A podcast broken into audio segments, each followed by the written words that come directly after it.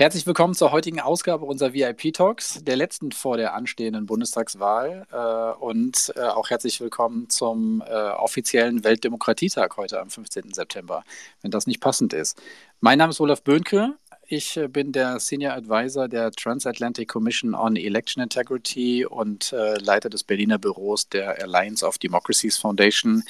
Wir haben im Juli angefangen mit diesem Podcast und dieser Gesprächsreihe, weil wir aus unserer bisherigen Arbeit den Eindruck hatten, dass äh, in Deutschland zum Glück zu dieser Bundestagswahl das Thema Wahlintegrität und das ist auch das Geheimnis hinter der Abkürzung VIP, das soll Wahlintegritätspartnerschaft ähm, abgekürzt äh, leichter verständlich und aussprechbar machen. Wir sehen uns hier als sozusagen eine Community, die versucht, dieses Thema Wahlintegrität, was ist das eigentlich in verschiedenen Teilaspekten bis zur Bundestagswahl durchzudiskutieren. Über die letzten zwei Monate haben wir schon versucht, die ganze Bandbreite ein bisschen greifbarer zu machen. Ähm, wir haben eine, mit einer Auswahl wunderbarer und kompetenter Gäste diskutiert über Leitfragen wie, was sind die aktuellen Desinformationstrends, die wir während des Wahlkampfes beobachten und wie können wir ihnen entgegentreten. Wir haben gesprochen über, wie steht es um die digitale Nachrichten- und Medienkompetenz in Deutschland und wie kann diese vielleicht auch erhöht werden. Wir haben uns unterhalten vor zwei Wochen, welche Cyberangriffe es in der Vergangenheit auf Deutschland schon gegeben hat und welche Maßnahmen getroffen wurden, um gerade diese Bundestagswahl besonders sicher zu machen. Und in der kommenden Stunde möchten wir nun einen weiteren, uns einem weiteren Schlüsselthema widmen, quasi dem Elephant in the Room, also der Rolle und dem Einfluss von Social-Media-Plattformen im Kontext von Wahlen und jetzt ganz speziell der Bundestagswahl. Ähm, eigentlich gab es keine der Diskussionen, wo es nicht auch um Social-Media-Plattformen bisher ging. Wir haben aber nicht so richtig systematisch ins Thema geguckt und deswegen äh, freue ich mich, dass wir dafür jetzt die, äh, die letzte Session ähm, verwenden können. Ähm, auch der Transparenz halber, äh, wie gesagt, das Line-up äh, habt ihr auf den äh, unseren Tweet-Ankündigungen gesehen. Wie gesagt, ganz äh, ich gehe gleich nochmal, stelle gleich alle Rednerinnen und Redner gleich nochmal oder alle Gäste nochmal im Einzelnen vor. Wir haben aber auch versucht, äh, Vertreterinnen und Vertreter der Plattform einzuladen, die grundsätzlich großes Interesse hatten, uns dann aber sagten, dass sie alle so eine quasi Selbstverpflichtung, äh, so eine ja, Art, genau, also sich einer Selbstverpflichtung unterworfen haben, dass sie in den 14 Tagen vor der Wahl an keinen öffentlichen Veranstaltungen mehr teilnehmen. Ähm, Warum auch immer. Wir haben dann aber äh, zumindest das Versprechen uns schon mal reingeholt, dass wir über das Thema dann äh, nach den Bundestagswahlen vielleicht nochmal aus Erfahrungen, sozusagen aus der Erfahrungs-, auf der Erfahrungsebene eben halt mit den Betreibern der Plattform, der Verantwortlichen hier für die Bundestagswahl sprechen können, nach dem Motto, was waren die Lessons learned äh, für die, für, also sozusagen aus der letzten Wahl und äh, was werdet ihr eben halt in den nächsten Wahlen anders machen, vielleicht besser machen, dazu kommen wir gleich. Ohne Zweifel, Social-Media-Plattformen haben die politische Kommunikation irgendwie für immer verändert. Ich hoffe, dem stimmen oder können alle zustimmen. Die digitale Vernetzung der Welt war und ist wohl das größte Ziel der Tech-Plattformen wie Facebook, Twitter und Co. Und ich selbst erinnere mich sogar noch ganz gut an die Anfangseuphorie vor über zehn Jahren, als die Massenproteste der sogenannten iranischen Green Movement oder Green Wave in den Jahren 2009, 2010 und definitiv der darauffolgende arabische Frühling 2011, 2012 oft, oft auch als Facebook- oder Twitter-Revolution bezeichnet wurden. Und äh, ich glaube, da haben viele, zumindest ich, für eine Weile daran geglaubt, dass Social Media die Welt irgendwie zu einem besseren Ort machen könnte. Doch Spätestens mit der US-Wahl 2016 sind vor allem auch die negativen Auswirkungen von Social Media immer mehr in den Vordergrund getreten. Und während auf der einen Seite der politische Diskurs demokratisiert wurde, jetzt gibt es weniger Hürden. Im Prinzip kann sich jeder von uns an äh, jeden da oben, von denen da oben, ob jetzt die Bundeskanzlerin oder äh, auch den eigenen Wahlkreisabgeordneten wenden. Ähm, aber diese Offenheit hat gleichzeitig auch dazu geführt, dass die demokratischen Institutionen ihre Vertreterinnen und Vertreter sowie unsere demokratischen Prozesse wie Wahlen plötzlich in Frage gestellt werden und angegriffen wurden. Und plötzlich trugen Social-Media-Plattformen maßgeblich zu einer fortschreitenden Radikalisierung zu, bei. Äh, Echokammern entstanden, Hassrede, Verleumdung, die gezielte Verbreitung von Desinformationen bestimmt seitdem die Wahrnehmung von Social Media die amerikanischen Präsidentschaftswahlen 2016 und 2020 haben uns, glaube ich, allen gezeigt, zu was eine solche Radikalisierung im digitalen Raum führen kann. Und der aktuelle Wahlkampf in Deutschland ist mit Sicherheit der digitalste, den unser Land je erlebt hat. Und umso mehr ähm, stellen die Social-Media-Plattformen einen wichtigen Kanal für den politischen Diskurs dar. zuletzt gut zu erleben äh, während des jüngsten Triels am vergangenen Sonntag, wo ich es spannender fand, äh, sich die Diskussionen auf den verschiedenen Kanälen auf, auf Twitter ähm, zu widmen, als äh, Teilen der, äh, der Diskussion, die wir ähm, äh, in den Nachwahlbetrachtungen äh, in den verschiedenen TV-Talkshows gesehen haben. Es ist also höchste Zeit, ein wenig darüber zu reflektieren, was die Rolle der Plattform in unserer Demokratie eigentlich ist und welchen Einfluss sie zum Beispiel auf die demokratische Willensbildung von Wählerinnen und Wählern haben und ob bzw. wie sie dieser gerecht werden. All diese Fragen möchte ich heute mit einem weiteren fantastischen Panel diskutieren. Ich begrüße sehr herzlich Renate Nikolai, Leiterin des Kabinetts der Vizepräsidentin der Europäischen Kommission Vera Jourova. Auch herzlich willkommen an Johanne Kübler, Researcherin am Sustainable Computing Lab und Co-Autorin der sehr, sehr lesenswerten Studie The, the 2021 German Federal Election and Social Media, Studying the Prevention of Systemic Electoral Risk Based on the EU Digital Services Act. Und was das bedeutet, dazu kommen wir gleich.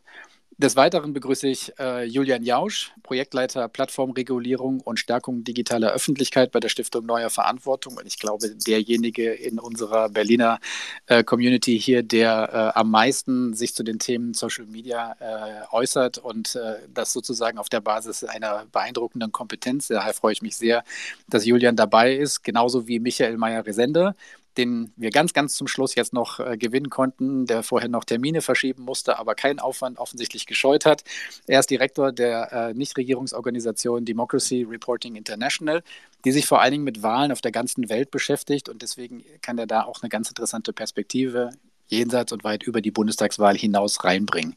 So, und damit wir hier alle ein bisschen warm werden, habe ich mir äh, folgende Frage ausgedacht mit der äh, kleinen Referenz zu einem der wichtigsten Filme der Menschheitsgeschichte, das Leben des Brian. Und daher frage ich jetzt alle vier Gäste mit der Bitte um Benennung einfach nur von zwei positiven Beispielen. Was haben die Social-Media-Plattformen eigentlich jemals für uns getan? Wer möchte anfangen? Michael?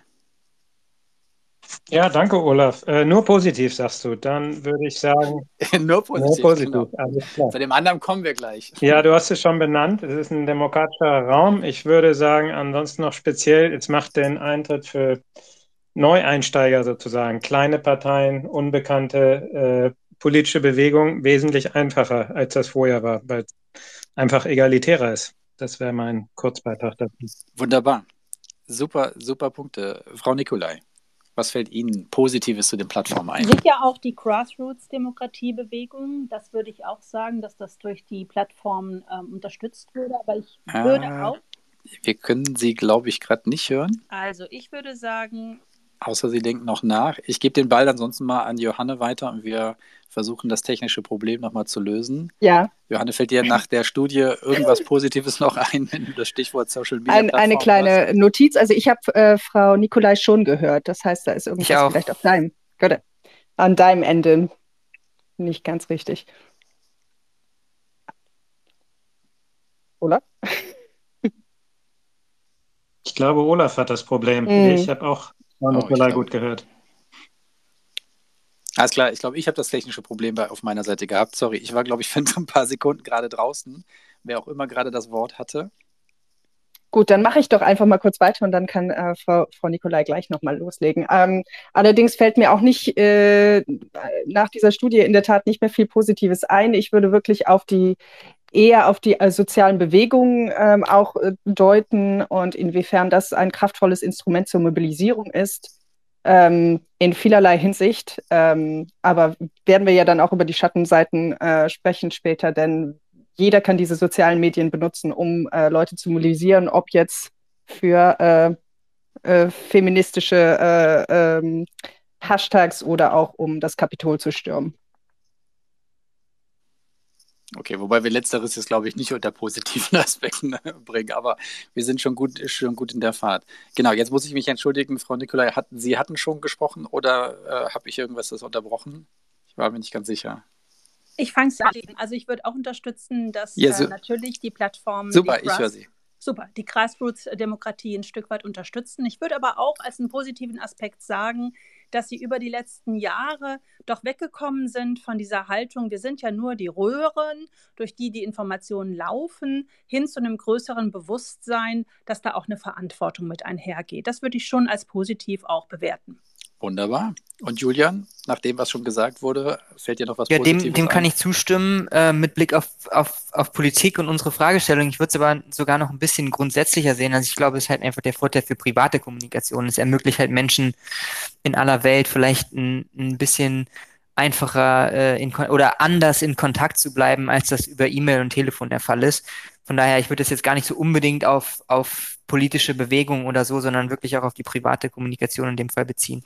Wunderbar, genau. Das wäre nämlich auch der Punkt, den ich hervorheben würde. Nach wie vor ist äh, der einzige Grund, weshalb ich meinen Facebook-Account auch nicht gelöscht habe, dass da so viele Leute aus meinen, den verschiedensten Stadien meines äh, Lebens äh, drin sind in meinem Adressbuch, dass äh, ja äh, äh, ich gar nicht wüsste, wo ich an die alle rankäme, wenn ich jetzt irgendwie aus Facebook rausginge, obwohl ich auch eben einige Aspekte anführen würde, warum es äh, weniger äh, Gründe heute 2021 gibt, einen Facebook-Account neu zu eröffnen, als es das damals vor ich weiß nicht, halt äh, über 20 Jahren oder über 10 Jahren, so wollen wir nicht übertreiben gehen.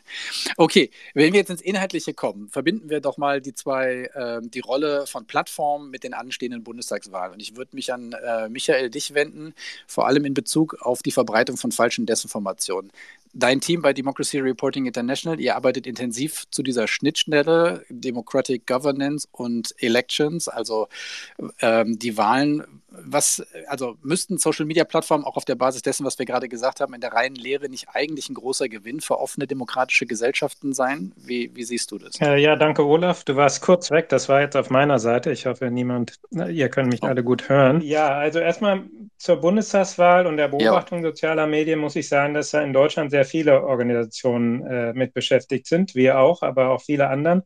Das würde ich gleich mal als positiven Aspekt herausheben, weil wir in vielen Ländern arbeiten und oft ist dieses Ökosystem sehr dünn ausgeprägt und es ist, man findet manchmal nicht mal eine Gruppe, die sich wirklich mit dem Thema befasst und in Deutschland sind es mindestens ein Dutzend. Manchmal ist es wiederholt sich vielleicht ein bisschen, aber grundsätzlich sehe ich das als sehr positiv und wir lernen natürlich auch viel davon, was andere machen es ist, lässt sich auch schwer von einer Organisation allein dieser ganze Raum äh, beobachten. Wir haben in den letzten Bundestagswahlen auch schon angefangen zu beobachten und so ist noch etwas anekdotisch, aber ich habe den Eindruck, in den letzten Wahlen spielte eine viel größere Rolle so Pseudo-Medien-Webseiten, die im Grunde rein propagandistisch aufgezogen waren, aber so aussahen, als seien sie seriöse Medien und hatten am meisten klaren Fokus, äh, oft gegen Immigration vor allem. Das ist, glaube ich, bei diesen Wahlen nicht so ein Thema.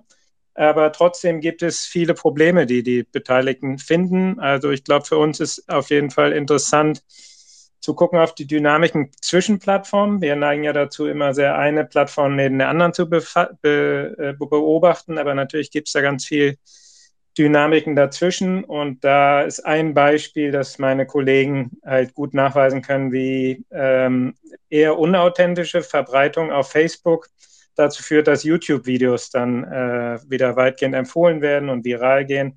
Also im Grunde Facebook als, als ein Verstärkungsmechanismus für YouTube-Videos. Ganz andere Firmen und äh, andere Plattformen, aber die interagieren alle miteinander und das ist interessant.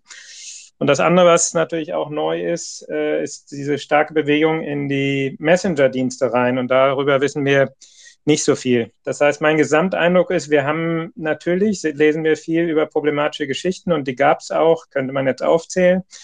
Aber so ganz massiv, glaube ich, würde niemand sagen, dass diese Wahlen jetzt komplett äh, manipuliert sind und auf online nur Desinformation zu finden ist oder so, sondern es ist schon, ich denke, verglichen mit vielen anderen Wahlen ist es relativ übersichtlich, finde ich so, die negativen Findings. Aber wie gesagt, da gibt es viel, was man auch nicht sehen kann, weil es bei viel jetzt in diesen Messenger-Diensten ähm, stattfindet. Und würdest du das als Hauptgrund anführen, dass es da so einen Unterschied gibt, dass wir einfach jetzt eine komplexere Plattformlage ähm, sozusagen haben, dass es da jetzt äh, vor allen Dingen mehr gibt? Oder äh, liegt es auch daran, Frau Nikolai hatte das vorhin ja schon angesprochen, eben mal, dass die Plattform auch selber von sich aus, äh, zumindest die Großen, äh, doch massiv in den letzten Jahren versucht haben, zumindest Teile äh, dessen, was die, äh, was sozusagen an Kritik geäußert wurde, äh, warum Desinformationen sich so stark verbreitet haben, dem entgegenzuwirken? Wo, wo siehst du die Ursache dafür? Ja, das führt vielleicht noch zum anderen Punkt. Es ist immer sehr schwer, überhaupt zu vergleichen. Wir haben zum Beispiel sehr wenig Daten. Wir, also wir haben ein paar Studien gemacht vor in den letzten Bundestagswahlen, aber im Grunde gibt es keine verlässliche langfristige Datenlage, um überhaupt zu sagen, vor vier Jahren war es so und jetzt ist es so. Und ich glaube, das wäre schon mal eins, äh, worauf man hinarbeiten sollte, auch auf der Forschungsseite, dass man diese Systematik aufrechterhält und Wahlen einfach longitudinal studies, if you want, also langfristig sich anguckt, damit man überhaupt solche Vergleiche ziehen kann. Sonst ist es doch immer recht anekdotisch. Zu deiner Frage, die haben, die machen sicherlich mehr, die haben ja auch viel mehr Leute eingestellt. Die Frage ist immer, ist es genug für die hohe Verantwortung, die sie tragen?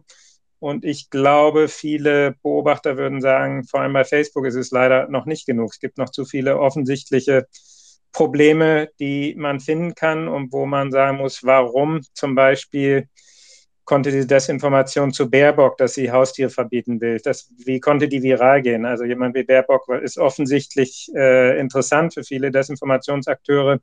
Warum kriegt es eine Plattform nicht hin, äh, das schlicht und einfach zu verhindern? Mhm. Guter Punkt. Ähm, ich würde, bin auf jeden Fall auch gleich gespannt, was Johanne, die das sich, wie gesagt, sehr, sehr äh, intensiv in eurer Studie angeguckt habt, sagt und würde aber bevor, weil ihr ja den Frame eurer Studie vor allen Dingen in Bezug auf die Kriterien im Digital Services Act äh, äh ausgelegt habt, äh, jetzt äh, mich besonders darüber freuen, dass es uns äh, gelungen ist, Renate Nicolai für diese Runde zu gewinnen, weil sie maßgeblich eben mit quasi an dem Gesamtkomplex, was in der EU mit dem European Democracy Action Plan und gerade den genannten Digital Services Act angefangen haben.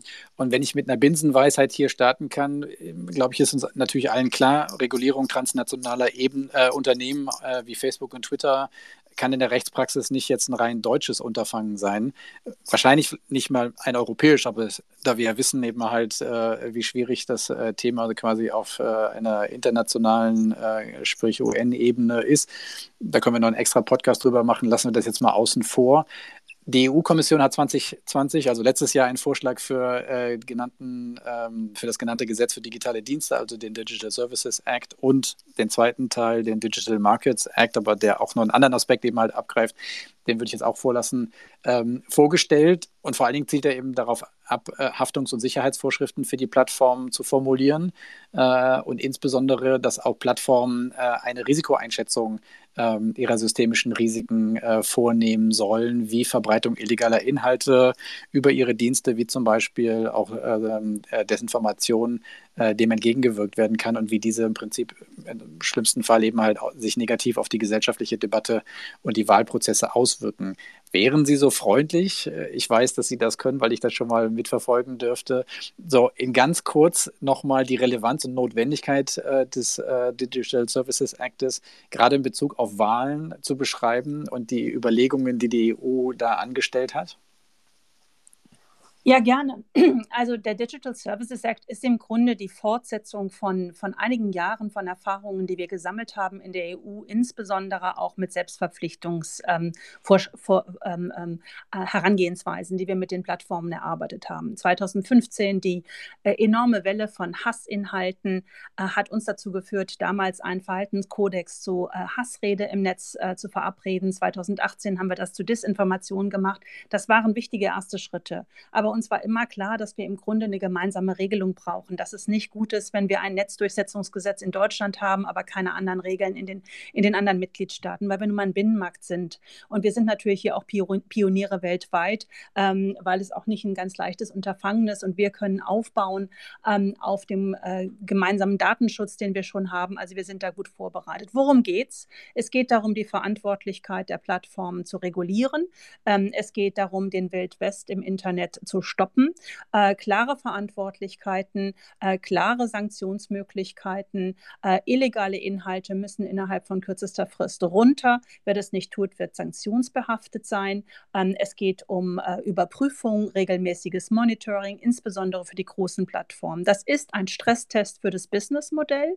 Da geht es darum, dass wir wirklich wollen, äh, dass da anders ausgerichtet wird, auch gerade im Bereich der Werbung insgesamt. Das ist aber nicht die gesamte Antwort auf Disinformation, weil man natürlich nicht alles ähm, regeln kann in, in so einem äh, Binnenmarktansatz, der im Grunde hauptsächlich auf die illegalen Inhalte setzt. Deswegen muss man das zusammenlesen mit anderen äh, Projekten, an denen wir gearbeitet haben, wie zum Beispiel der Europäische Aktionsplan für Demokratie, der sich viel mehr diesem schwierigeren Thema der Disinformation äh, widmet. Denn Disinformation äh, kann zwar natürlich gesellschaftsschädigend sein, Demokratie gefährden, ist aber an sich nicht illegal und kann auch deswegen nicht verboten werden, während der digitale Diensteakt so ein bisschen dem Prinzip folgt, was illegal ist offline, soll auch illegal sein online und das setzen wir jetzt durch gegenüber den Plattformen. Müssen wir bei der Desinformation äh, das Gesamte betrachten. Die Plattformen haben eine ganz große Rolle und da geht es darum, einen neuen Pakt für Disinformation, gegen Desinformation mit denen zu schließen. Wir haben den Verhaltenskodex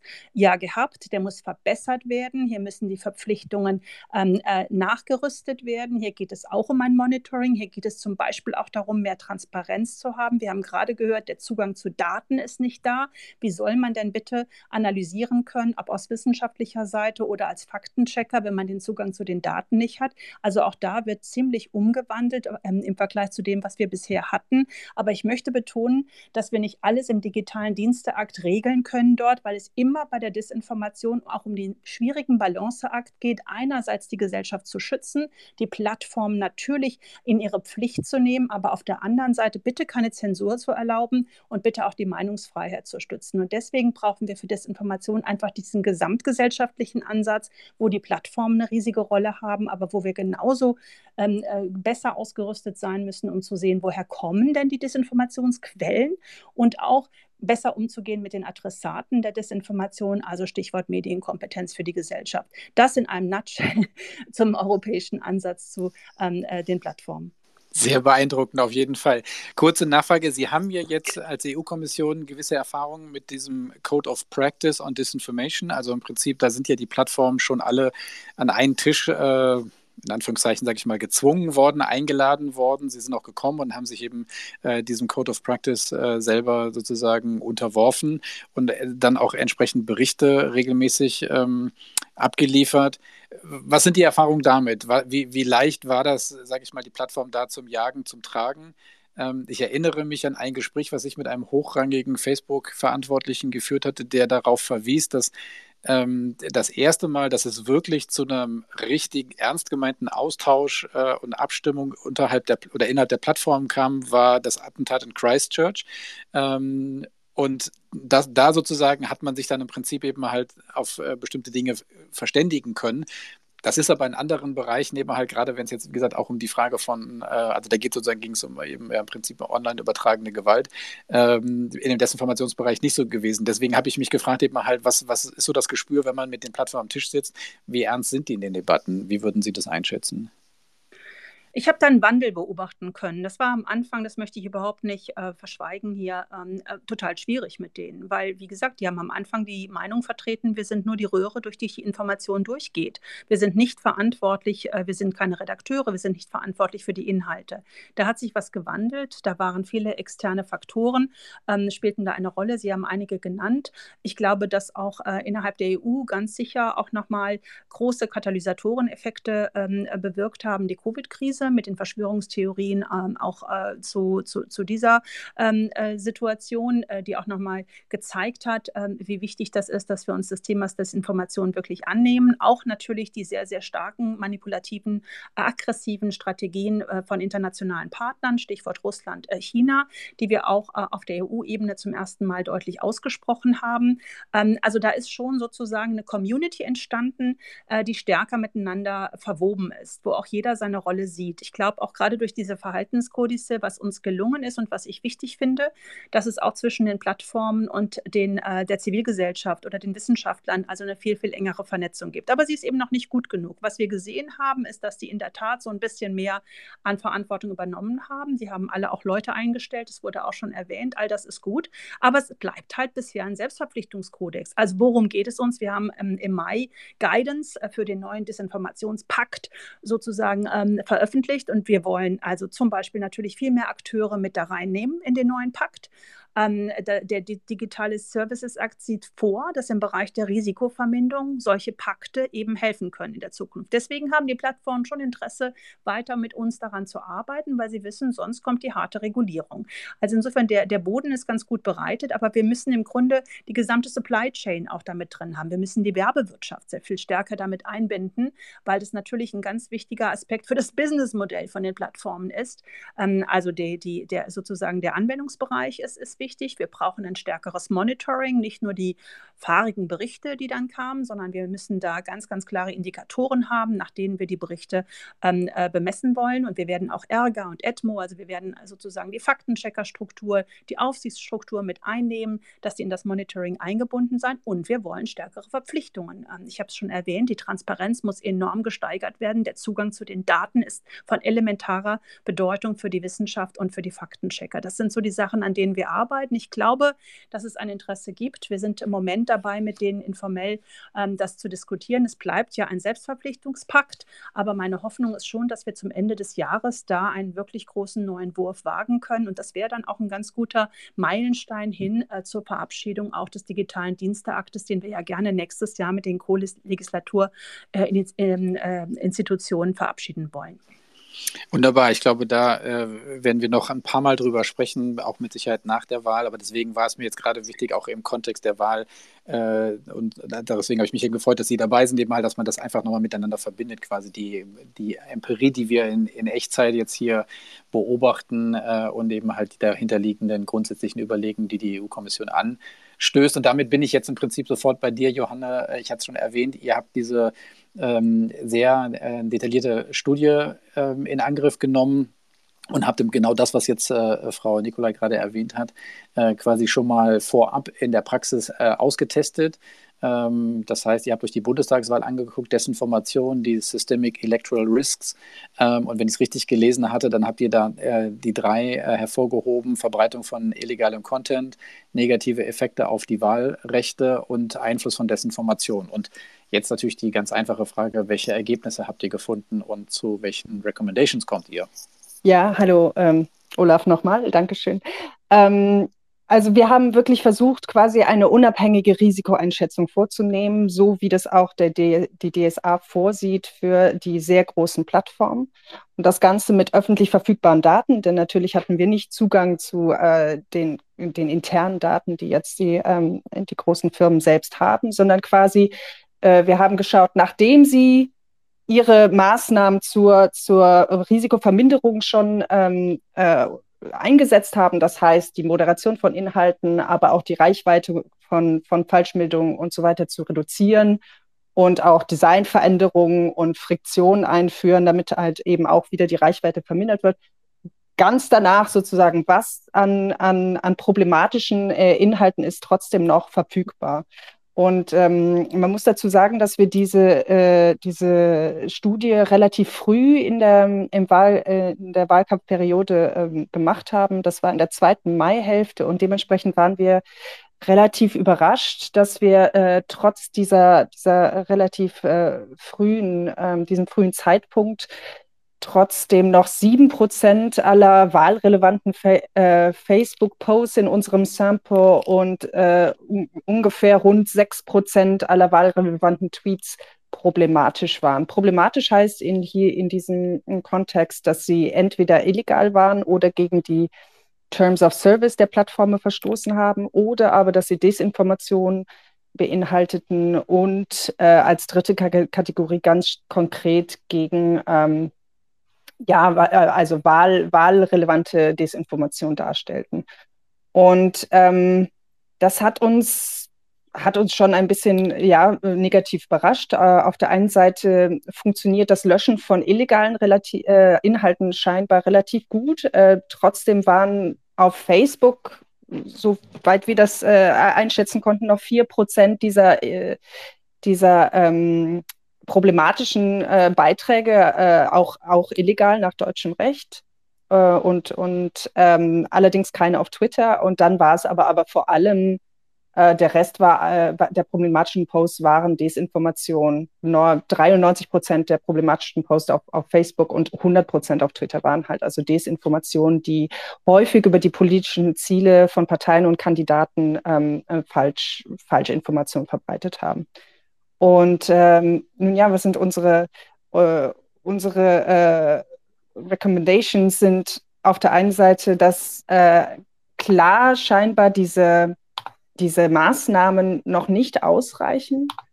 Das heißt, ähm, dass äh, ähm, insbesondere wahrscheinlich, ähm, also wir sehen das auch kritisch natürlich mit dem, mit dem, äh, mit dem, dem Gleichgewicht zwischen Meinungs, ähm, Meinungsfreiheit und, und Zensur. Und das heißt, äh, die, äh, eine unserer ähm, Vorschläge ist, dass ähm, diese Plattformen vermehrt auf Designveränderungen setzen sollten. Das heißt, dass sie sogenannte äh, Friction einführen, was äh, konkret heißt, dass äh, man eben äh, bestimmte äh, Inhalte nicht mehr so leicht teilen kann. Das heißt also, dass man nicht mehr einfach nur einen Klick mit einem Klick etwas teilt, sondern dass man da eventuell halt zwei Klicke machen muss, weil man nochmal gefragt wird, ob man diese wahlrelevante Information zum Beispiel denn wirklich teilen möchte.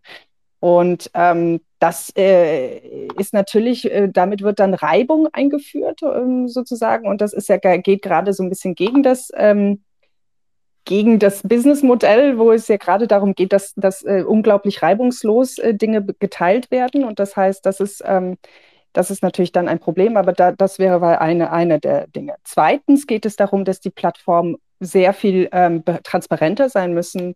Ähm, äh, über ihre, Content, äh, ihre, ihre, ihre Content Moderation, das heißt auch natürlich, ähm, was die Algorithmen angeht. Ähm, das ist aber auch so im, in der DSA zumindest für die ganz großen Plattformen so vorgesehen. Und ähm, dann geht es auch darum, dass ähm, eben ganz besondere ähm, äh, dass, dass man auch eben Wahlen ganz besonders schützen muss. Und ähm, da ist es dann natürlich die Frage, wie man das genau äh, macht. Das müsste man äh, sich nochmal überlegen. Aber dass es halt hier ein, ein besonders schützenswertes äh, Ereignis ist, äh, ist ganz klar. Du, du hast jetzt das Thema Designänderungen angesprochen. Äh, manche Plattformen haben das ja schon vielleicht besser angefangen als andere. Ich erinnere mich daran, dass man bei Twitter ja äh, jetzt darauf hingewiesen wird, ob man den, äh, den Nachrichtenartikel äh, irgendeines Online-Mediums äh, nicht vorher mal lesen will, bevor man ihn retweetet.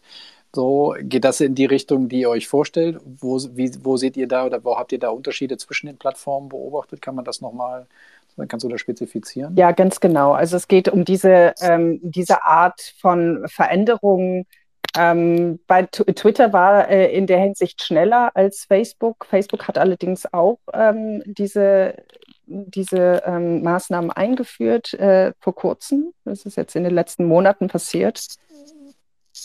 Ja, ja, genau. Sie haben, wir wollen so ein bisschen diese Ankündigung, wo wurde es ja kolportiert, irgendwie nach dem Motto, sie ziehen jetzt aus dem politischen Nachrichtenbusiness raus. So, wahrscheinlich, weil viel zu viel Ärger irgendwie mit einhergeht, aber deswegen werde ich gleich die, diese, diesen Punkt nochmal aufgreifen, Julian fragen, warum sie sich nicht aus dem Bereich politische Ads auch rausziehen, aber das war eine andere Diskussion. Ja, genau. Okay, also genau, das, also das ist diese Art sozusagen von Designänderung, die euch ja, genau. vorschwebt. Genau. Oder die ihr sozusagen ja. empfehlen würdet. Okay. Alles klar.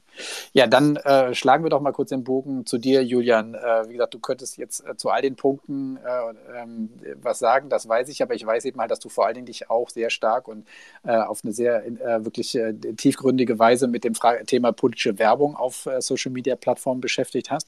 Du hast dazu ein ähm, paar gute ähm, Studien gemacht und eben halt sehr gute Empfehlungen auch gegeben.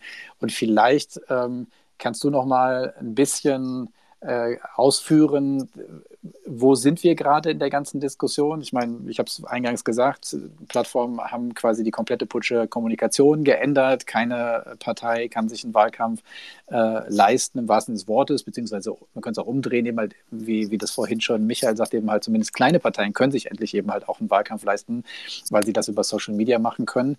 Ähm, was ist das Problem mit politischer Werbung auf Social Media und äh, was müsste da noch getan werden, irgendwie, damit da auch greift auf sozusagen online, was eben halt für politische Werbung zum Beispiel offline gilt. Du hast the floor.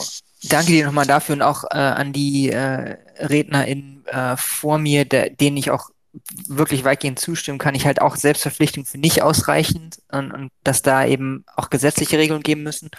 Und ich fand auch den Punkt zu dem Plattformdesign extrem wichtig. Ich glaube, das ist eine ähm, Frage, die, die zu wenig, äh, noch zu wenig Aufmerksamkeit erhält. Und wenn es da jetzt neue Empfehlungen gibt, ist das wirklich sinnvoll. Das ist auch was, woran wir arbeiten. Äh, zu deinem, äh, zu dem Punkt der Online-Werbung, also vielleicht einmal kurz vorab. Ich, ich sehe das auch so, dass ähm, das Plattform auf jeden Fall all zum Standardrepertoire von einem, von einer Kampagne, von einer politischen Kampagne dazuhören, dazugehören. Ich würde es auf der anderen Seite jetzt aber auch nicht überbewerten, dass jetzt halt irgendwie äh, Facebook, Twitter, YouTube, auch immer irgendwie die, die Kampagne ähm, ausmacht oder die Wahl entscheidet. Also ich einfach nur nochmal sagen, auf Wahlplakate kann auch keine Partei verzichten. Und auf einen Stand auf dem Marktplatz, wo Flyer verteilt werden, selbst in der Pandemie, ähm, auch darauf verzichten Parteien nicht. Das heißt, es ist einfach ein weiterer äh, Baustein, den, den Kampagnen und den, äh, den Parteien haben. Der große Unterschied, de, den ich da sehe, oder du hattest ja auch nach dem Problem gefragt, auch ähm, äh, ist, dass es halt sehr stark ähm, datenlastig ist. Es ist basiert auf persönlichen Verhaltensdaten, diese Ansprache von Leuten. Und das ist natürlich in der Fußgängerzone weitaus grobmaschiger äh, und zufälliger. Und das ist auch mit einem Wahlplakat nur auf ganz basalen, grundlegenden äh, äh, demografischen Daten der Fall. Im Internet ist das anders. Da ist da, da ist ähm, zielgruppenspezifische Ansprache eben über unser Online äh, Verhalten möglich. Das ist der, das ist der große Unterschied und da sehe ich eben einfach grundsätzliche Bedenken, was den, was den Datenschutz angeht und, und die Frage, ob wir wirklich diesen gläsernen Wähler oder die gläserne Wählerin ähm, so gut finden. Und der zweite Punkt, der kam jetzt aber auch schon an, ist eben Transparenz ähm, und die, die zur Schaustellung von, von Kampagnen im öffentlichen Raum oder eben im sehr kleinen, eng äh, definierten Online-Raum. Also ein Wahlplakat, um das Beispiel nochmal zu bemühen, äh, ist halt relativ öffn öffentlich und, und öffentlich einsehbar. Äh, Im Internet ist es, ist es nicht unbedingt so. Äh, da, da können eben Anzeigen auch, äh, die ich sehe, komplett anders sein äh, als für eine andere Person, ähm, basierend auf Online-Verhalten. Und ähm, Parteien und, und, und Plattformen, die äh, zu Recht sagen, dass das natürlich offline auch der Fall ist. Ja, die Wahlplakate, die ich in Berlin sehe, sind nicht die Wahlplakate, die ich in, weiß ich nicht, München, Hamburg oder irgendeinem einer kleineren Stadt oder einem Dorf sehe. Das ist völlig klar. Aber nochmal, der Punkt ist hier eben die Art und Weise der, der Ausspielung basierend auf Daten und einfach die Fülle an politischer Online-Werbung, die Möglichkeit, dass eben innerhalb kurzem Zeitraums mit relativ wenig finanziellem Aufwand sehr viele Dutzende, Hunderte, in anderen Ländern auch Tausende ähm, Anzeigen in einem sehr kurzen Zeitraum eben diesen Online-Raum überfluten können. Und auch das ist halt ein Riesenunterschied zum, zum Analogen. Jetzt hat ja die ARD äh, vor zwei Wochen diese interessante Story Wahlkampf unter, Undercover äh, nochmal ähm, sozusagen herausgebracht, in der dann ja auch ein paar bekannte ähm, Personen äh, von einigen hier im Raum irgendwie zur Sprache kommen. Ähm, und da wird ja vor allen Dingen nochmal quasi auf die alte Cambridge Analytica, ähm, sozusagen den Skandal im Prinzip, was Cambridge Analytica genau mit dieser Datenlastigkeit eben im Netz und dem Microtargeting anstellen konnte ähm, thematisiert und die Frage eben halt, ist das im deutschen Wahlkampf möglich? Und jetzt war in der Reportage ja vor allen Dingen eben halt ähm, sozusagen der fiktive Fall eben halt eines äh, Wahlkampfmanagers der Partei, der das sozusagen austesten wollte und tatsächlich dann in Großbritannien Firmen gefunden hat, die das machen. So, was sind die Beobachtungen von dir, Julian, aber auch von den anderen so? Sehen wir sowas hier? Und das, daran schließt sich auch die Frage an, was sind eigentlich die Reaktionen der deutschen Parteien hier oder die Haltungen dazu? Es gab da ja auch äh, von verschiedenen Initiativen, Campaign Watch, wo ja auch, ähm, ich glaube, äh, beides, ne, ich glaube, sowohl Michael ihr als auch Julian ihr von der Stiftung Neue Verantwortung und Democracy Reporting International euch beteiligt habt als Institution. So, wie, wie, wie sozusagen nehmen die, wie ist das Selbstverständnis der deutschen mhm. Parteien, zumindest der großen etablierten, wenn es um die Möglichkeiten geht, online zu werben? Ist das alles im Grünen? Grünen Bereich? Oder? Ähm, also zu Campaign Watch kann ich auch gerne noch was sagen, aber erstmal zu, den, zu deinem ersten Punkt zu, zu Cambridge Analytica. Also da äh, da bin ich immer so ein bisschen vorsichtig. Also du hattest ja auch gesagt, was, was Cambridge Analytica mit den Daten alles machen kann. Ähm, ich würde das umformulieren und sagen, was Cambridge Analytica gesagt hat, was sie mit den Daten machen können. Also viel ist einfach wirklich einfach deren deren Marketing, was sie angeblich alles mit diesen Daten machen können. Das kam auch in der Dokumentation, die du ansprachst, äh, nochmal sehr gut raus, dass viele Agenturen äh, gerade in Großbritannien, wo die Dokumentation gespielt hat, ähm, halt einfach sagen, wie viel sie mit den Daten erreichen können. Ich, ich, ich spreche denen das nicht ab. Ich glaube, man kann mit vielen Daten wirklich was machen. Ich wollte halt einfach nur zur, an, an der Stelle zur Vorsicht mahnen, dass es halt auch äh, an, an der einen oder anderen Stelle halt einfach, einfach Marketing ist und, und zu sagen, wir haben diese Daten, wir können damit tausend Sachen machen.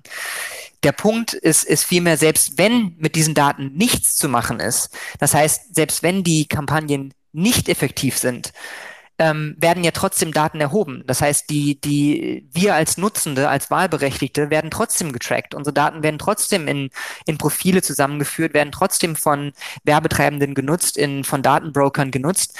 Und wenn es dann sogar für ineffektive Werbung oder für, für nicht funktionierende Kampagnen ist, ist es vielleicht sogar noch schlechter, als wenn es für effektive Kampagnen ist. Also das wäre so der, der Punkt, der, der kurze Kommentar zu Cambridge Analytica. Ähm, und dann zu deiner übergeleiteten Frage, wie ist das in Deutschland? Ähm, auch hier äh, nutzen Parteien politische Werbung als selbstverständlichen Teil einer Kampagne. Alle Parteien machen das auch nicht nur zu Wahlzeiten immer ähm, zu halt nur mehr als mehr als sonst. Ähm, ich halte das auch grundsätzlich für überhaupt nicht verwerflich. Also da, dass Leute ähm, dafür bezahlen, dass Parteien dafür bezahlen, Leute anzusprechen, ist ja per se nichts nichts Verkehrtes. Ähm, ich glaube halt einfach die wie jetzt schon mehrfach anklagen, die Transparenz dazu, dahinter muss da, dabei sein und die Art und Weise, wie diese Werbung angezeigt wird, muss halt mit einer gewissen Reibung, ähm, äh, wie Johanna das ja gesagt hat, äh, an, äh, ausgespielt werden. Ähm, und ja, also wie gesagt, alle Parteien machen das und sind sich auch darüber bewusst, dass das vielleicht ähm, teilweise problembehaftet ist. Und das wäre ja auch genau der Grund zu sagen, eine Selbstverpflichtung für fairen digitalen Wahlkampf abzuschließen, wie zum Beispiel Campaign Watch das vorgeschlagen hat. Ähm, dazu kann ich gerne noch äh, was zu sagen, aber ich gebe jetzt erstmal zurück an dich, Olaf, weil du auch die Frage noch an die, an die anderen Leute weitergeben äh, wolltest. Genau, genau. Ich, ich sage vor allen Dingen auch, da wir jetzt äh, tendenziell nur noch eine Viertelstunde haben, das, äh, was ich eingangs schon sagte, alle, die im Publikum sind, herzlich eingeladen sind, sich an der Diskussion zu beteiligen, Fragen zu stellen, Kommentare zu sprechen. Ich weiß, da ist eine viel Expertise auch im Raum. Ihr müsst nur unten auf diese Mikrofontaste Sprecherwunsch klicken und dann werdet ihr da entsprechend einem Mikrofon äh, zugewiesen. Äh, ich musste vorhin gerade ein bisschen schmunzeln, äh, als du sagtest, äh, dass ähm, sozusagen die ineffiziente Nutzung von Targeted Werbung äh, wenn das wenigstens sozusagen dann zielführend wäre. Äh, ich würde auch viel sozusagen mit viel mehr Freude den Cookies mittlerweile zustimmen, wenn ich wüsste, dass die Werbung, die mir danach gezeigt wird, wirklich das ist, was ich haben will und nicht die ganze Zeit dieser andere Schrott, von dem irgendwelche Algorithmen mal glauben, dass ich kaufen würde, aber das ist was anderes, das kam mir nur gerade in den Kopf. Ähm, genau, jetzt würde ich mal sozusagen die, die sehr grundsätzliche Frage an alle vier äh, Gäste auf dem Panel stellen wer glaubt von äh, Ihnen und euch vier daran eben halt, dass tatsächlich quasi mit den jetzt verschiedenen Reform- und Regulationsvorschlägen, über die wir gesprochen haben, sei es im Bereich Putschewerbung oder im Bereich Haftung oder dergleichen, tatsächlich eine reale Besserung eben halt machbar ist, ohne dass die Plattformen wirklich substanziell an ihr äh, Businessmodell müssen und das ändern müssen? Und wer glaubt nicht daran und äh, ist sozusagen, kommt das jetzt im Prinzip am Ende eben halt auf einem Schwur gleich eben halt, dass das hier entweder müssen die Plattformen ihr Businessmodell wirklich komplett irgendwie neu organisieren oder sie werden irgendwie untergehen. Ich äh, formuliere das jetzt vielleicht ein bisschen melodramatisch. Open Mic Session. Ich, ich ja. fange gerne an, äh, weil ich gerne. würde gerne noch hinzufügen, äh, das Thema politische Werbung sehen wir ähm, aus der europäischen Sicht noch nicht abschließend geregelt. Ähm, der DSA, den haben wir vorgestellt, das ist wirklich die allgemeine Regelung für sozusagen die gesamte Verantwortung äh, der Plattform. Aber wir arbeiten im Moment an einem Legislativvorschlag speziell zu politischer Werbung der ähm, voraussichtlich noch ähm, Ende dieses Jahres vorgestellt werden wird. Es ist Teil eines äh, Wahl- und, und Demokratie, äh, Demokratiepakets. Natürlich bei uns mit Blick auf die Europaparlamentswahlen ähm, äh, 2023, äh, nicht für die Bundestagswahl jetzt relevant, weil äh, ganz klar die äh, Transparenzverpflichtungen und die Verantwortlichkeiten, wie sie jetzt im Dienstleisterakt im DSA sind, nicht ausreichen, wenn es um Wahlwerbung geht. Wahlwerbung ähm, ist für uns aus unserer Sicht betrachtet nicht genug geregelt. Da braucht der Einzelne wirklich die Transparenz äh, in real time. Da muss ich verstehen als Einzelne, weil es für meine demokratische Entscheidungs-, politische Entscheidungsfindung wichtig ist, warum ich eine Werbung bekomme, wer dahinter steht, wie viel dafür bezahlt wurde. Und all das würde der DSA nicht schaffen. Der sieht zwar bei allgemeiner, bei Werbung ähm, Sachen vor, aber das ist natürlich mehr auf wirtschaftliche Werbung gerichtet. Äh, bei dem Initiativakt, den wir, an dem wir arbeiten, ist auch die gesamte Supply Chain von, von den Data Brokern über die Werbeindustrie, über die Plattformen. Ähm, und natürlich werden wir uns auch des Themas Microtargeting annehmen müssen. Und da gibt es im Moment, ich kann da im Moment nur aus dem Maschinenraum plaudern, weil wir noch voll in der Debatte sind. Ähm, aber da gibt es durchaus auch äh, eine Herangehensweise, die sein könnte, dass man in den entscheidenden Phasen, wir haben jetzt gerade darüber gesprochen, dass sich die Plattformen jetzt 14 Tage vor der Wahl nicht mehr äußern wollen. Es gibt ja aus der Offline-Realität auch so Stillhalte. Äh. Also da müsste man überlegen, ähm, weil Echo kann man in einer bestimmten Zeit vor den Wahlen natürlich besonders schwierig sind, weil die öffentliche Agora wirklich geschützt werden muss für den demokratischen Entscheidungsfindungsprozess. Ähm, ob man da nicht entweder, wie das schon angesprochen wurde ähm, äh, von äh, Johanna, also dass man eben Designänderungen verpflichtend äh, macht für diese Phasen oder sogar über ein Verbot von Microtargeting nachdenkt. Also das nur aus, aus meiner Perspektive. Das ist ein Thema, an dem ich jetzt gerade sehr intensiv arbeite, weil ich der Meinung bin, das Businessmodell wird bei dem Thema politischer Werbung durch den DSA noch nicht genug durchgerüttelt. Und aus meiner Sicht müssen wir das zur der wehrhaften Demokratie, die ich schützen will, in Europa noch nachrüsten. Super, ich glaube, nach den Wahlen nennen wir diesen Talk in Maschinenraum-Talks um. Ich habe da große Sympathien für. Viel, vielen Dank. Ja, die anderen, was, was ist eure sozusagen Erfahrung auf, oder was ist eure Einstellung auf der Basis eurer wissenschaftlichen, akademischen, äh, politischen Erfahrung? Äh, äh, kann man innerhalb des Reforms sozusagen, kann man mit Reform quasi gegenüber den Plattformen und Businessmodell was erreichen oder muss, muss, muss es zu einer Revolution kommen? Äh, ich kann vielleicht kurz was dazu sagen. Also grundsätzlich ist ja, sagt ja der DSA nicht, ihr müsst komplett anders euer Business aufziehen, sondern im Grunde nähert man sich dem Problem, man zieht die Schrauben enger, aber man sagt nicht, ihr müsst ein komplett neues System zusammenschrauben. Daher glaube ich nicht, dass es eine komplette Änderung gibt. Am sensibelsten sehen wir halt alle auch die, den Raum des Politischen. Und der ist natürlich in den sozialen Medien nur ein kleiner Teil im Grunde. Ich glaube, Facebook sagt, dass in Amerika zumindest sechs Prozent ihrer Inhalte politisch seien, alles andere nicht. Das heißt, äh, vieles, was wir besprechen, betrifft eigentlich nur einen relativ kleinen Bereich ihres Geschäfts. Ähm, und ich glaube, gerade politische Werbung ist wahrscheinlich gar nicht so entscheidend. Das ist halt ein Teil der Werbeeinnahmen, aber ich glaube nicht, dass daran irgendwie ein Businessmodell scheitern würde. Wo es wirklich, glaube ich, mehr ins Eingemachte geht, ist bei dieser ganzen Frage der Transparenz der Algorithmen, die dahinter stecken und die ganze Idee, dass die Plattformen darauf aus, aufgebaut sind, möglichst viel Erregung zu erzeugen, damit man möglichst lange auf ihren Plattformen bleibt und sich mit allem beschäftigt, was da stattfindet. Und dafür werden halt immer Gefühle angesprochen und Provokationen genutzt und so weiter. Und das kann man sicherlich ein bisschen zurückdrängen, aber ich glaube nicht, dass der DSA das komplett äh, um, umstricken wird, dieses Modell. Davon, das äh, ist weder beabsichtigt, noch wird es, glaube ich, die Auswirkung sein.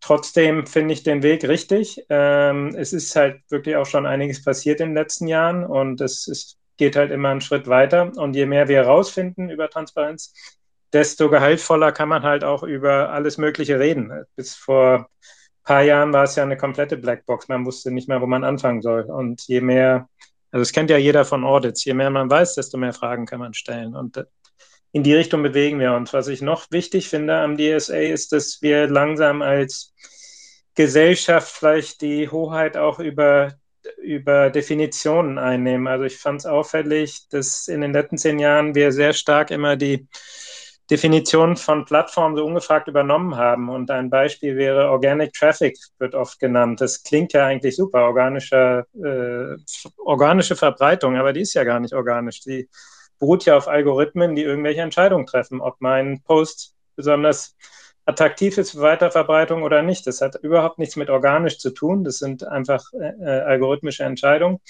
Und äh, das, damit wird uns Sand in die Augen gestreut. Oder auch, dass Sie sagen, das schlimmste Problem ist Inauthentic Coordinated Behavior.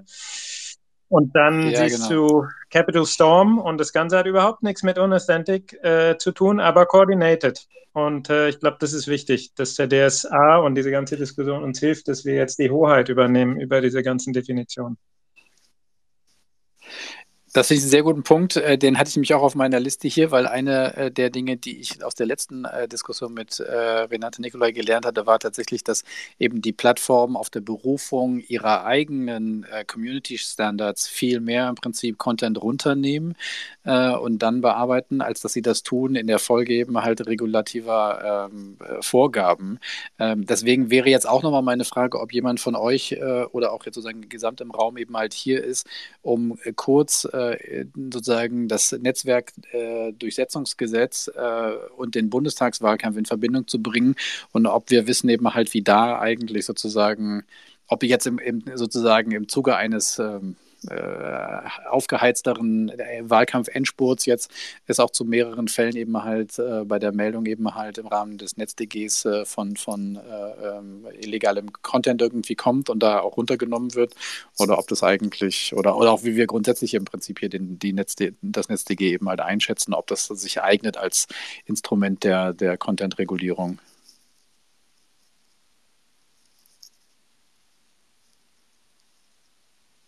Okay, keine NetzDG.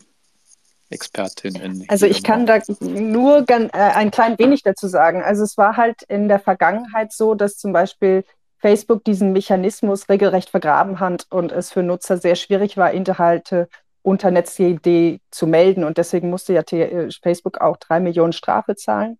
Und das ist wohl jetzt wenigstens ein bisschen besser geworden. Also das heißt, wir haben, sie haben das geändert, sie haben das sehr viel leichter gemacht. Ähm, für Nutzer äh, Inhalte zu melden unter halt diesem, diesem äh, äh unter NetzDG und das, das, ob das jetzt natürlich zu einer, einer größeren Anzahl an Meldungen führt, ist, weiß man nicht, aber davon ist auszugehen. Also zumindest dadurch, dass sie halt das eben jetzt nicht mehr komplett so äh, irgendwo in ihren, ihren Tools vergraben.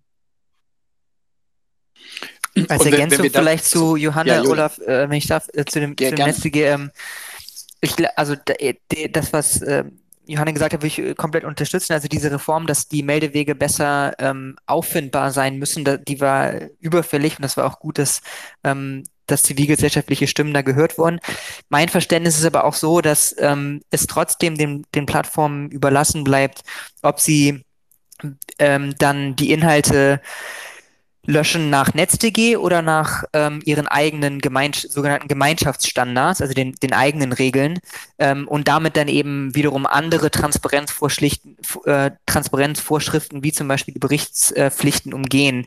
Ähm, das wäre zum Beispiel auch noch so eine Sache, wo man auch wieder für den DSA Lehren draus ziehen kann, für den Digital Services Act auf EU-Ebene und sich fragen kann, irgendwie, welche welche Lehren können wir aus dem, aus dem, Netz, aus dem Netzwerkdurchsetzungsgesetz in Deutschland ziehen für die europäischen Regeln?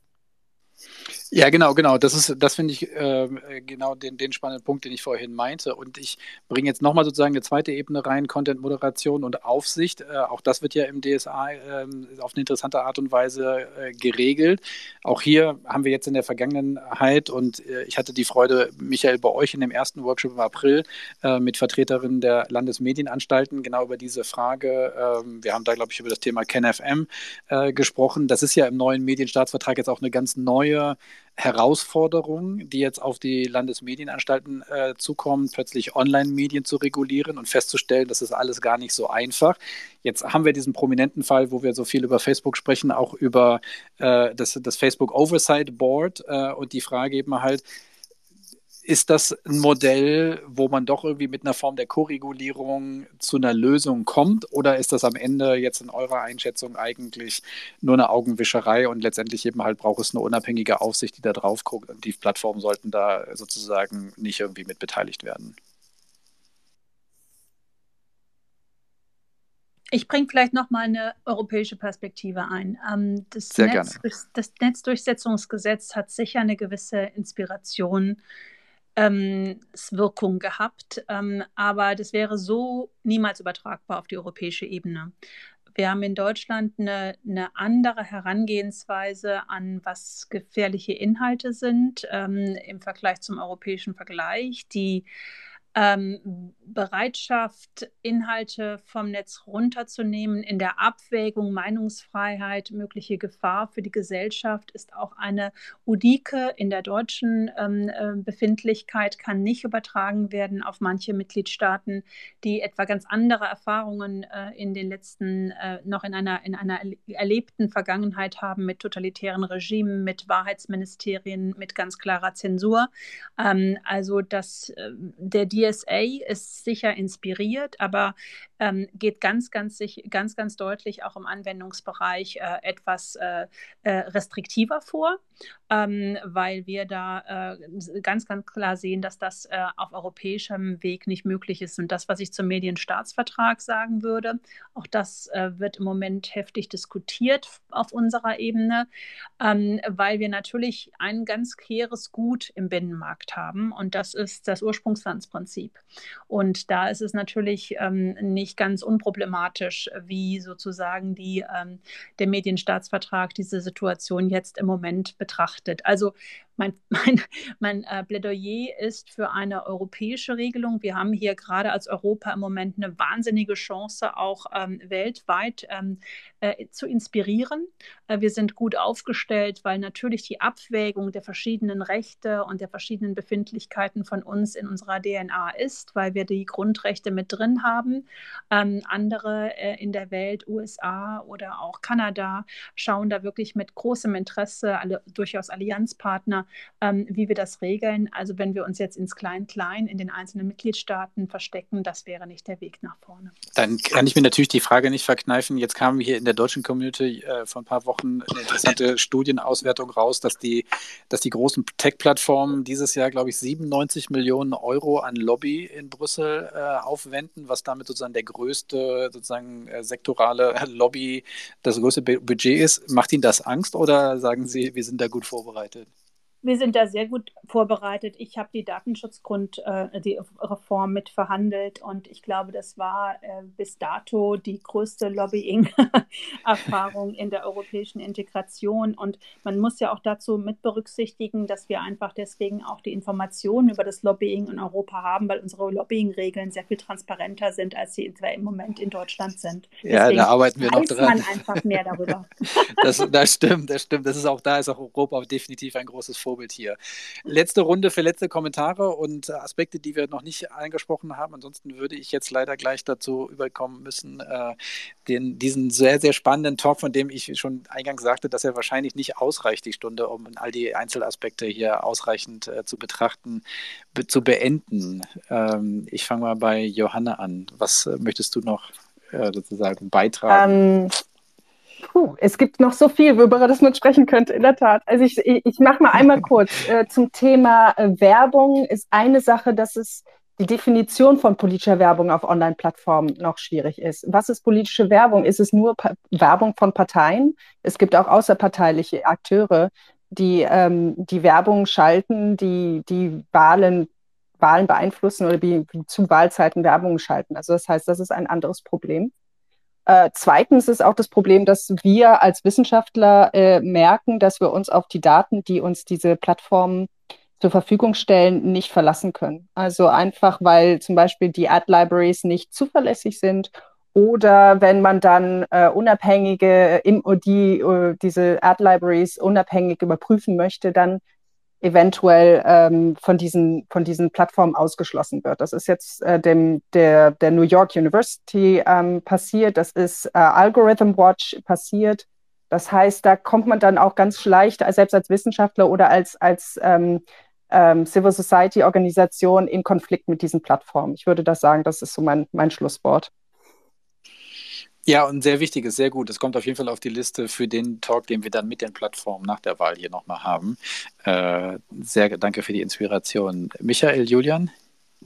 Äh, ja, auf jeden Fall. Johannas Punkt ist essentiell. Steht ja auch was zu drin im DSA, aber da Frau Nicola hier ist, will ich auch nochmal darauf hinweisen, im Moment spricht der DSA mehr über akademische Forschung und es wäre ja. wirklich gut, wenn da auch gemeinnützige Thinktanks oder Zivilgesellschaft irgendwie mit reingebunden werden in die Definition. Die sind ja oft auch sehr wichtig, weil sie zeitnah veröffentlichen und so weiter.